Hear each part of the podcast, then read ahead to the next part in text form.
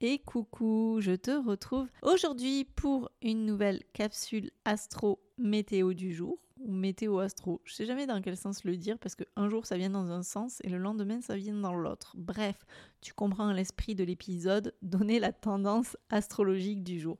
Alors aujourd'hui, les deux planètes archétypes des amoureux, Mars et Vénus, se rencontrent en verso après avoir fait un match avec Pluton. Donc, quand le dieu de la guerre est love to love avec la déesse de l'amour et de la féminité, ça donne quoi? Eh ben c'est l'astrométéo du jour. Alors accroche-toi à ta culotte Charlotte, c'est parti. Je suis Elodie, astrolove coach et je t'accompagne pour level up ta vie, ton business et surtout tes love stories. Alors aujourd'hui, qu'est-ce qu'on a?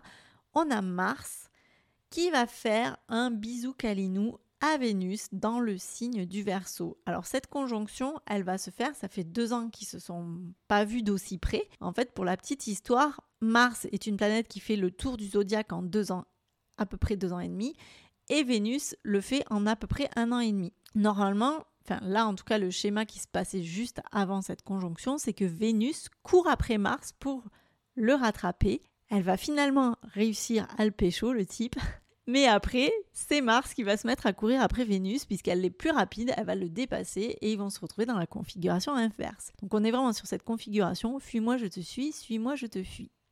Donc cette conjonction, elle symbolise une fin de cycle, puisque ça fait deux ans qu'ils ne se sont pas vus, et un nouveau cycle qui commence. Et ça, pose la question de l'union des énergies masculines Mars et féminines Vénus, avec la manière dont on exprime notre amour, dont on exprime la passion et dont on va se mettre en rapport avec l'autre. Avant de se rencontrer, elles ont chacune traversé le territoire de Pluton, le grand alchimiste du zodiaque, qui est entré en verso depuis fin janvier, tu le sais, et donc il y a son énergie au max version verso. Vénus, c'était le 17 euh, février et Mars, c'était juste avant le 14 euh, février.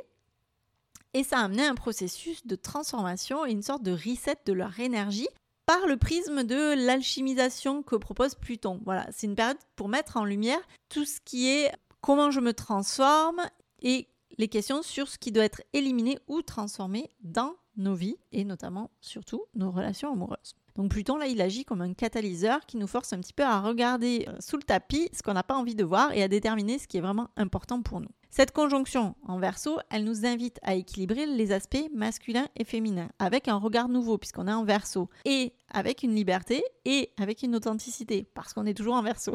Et Mars, c'est le principe masculin qui va incarner l'action, le désir, ce que je mets en œuvre pour obtenir ce que je veux y compris tout défoncer, oui, parce qu'il fait quand même pas dans la dentelle.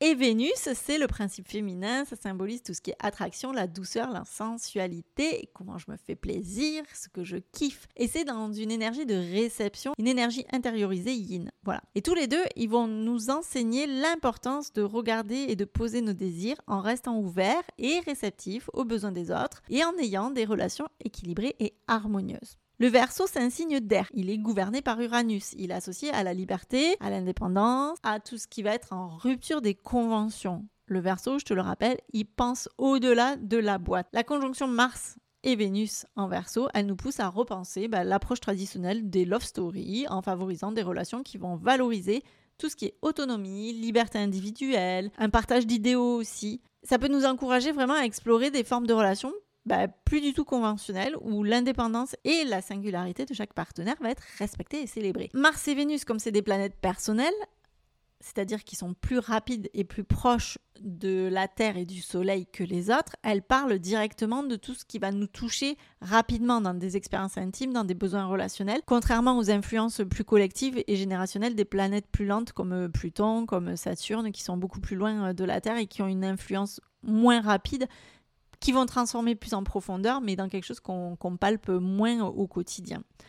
Et donc cette conjonction, elle va vraiment nous poser la question de l'authenticité, de la liberté et de l'innovation dans tout ce qui est expression de notre identité dans la relation amoureuse. Donc c'est une période astrologique qui t'invite à garder à l'esprit que le changement, c'est maintenant, qui t'invite à expérimenter aussi de nouvelles formes d'amour, de mise en relation, à réinventer une approche de l'intimité, de la connexion, à célébrer notre unicité aussi, à trouver la beauté dans l'authenticité, et en intégrant des leçons de transformation offertes par Pluton pour vivre des relations beaucoup plus justes, plus équilibrées et épanouissantes.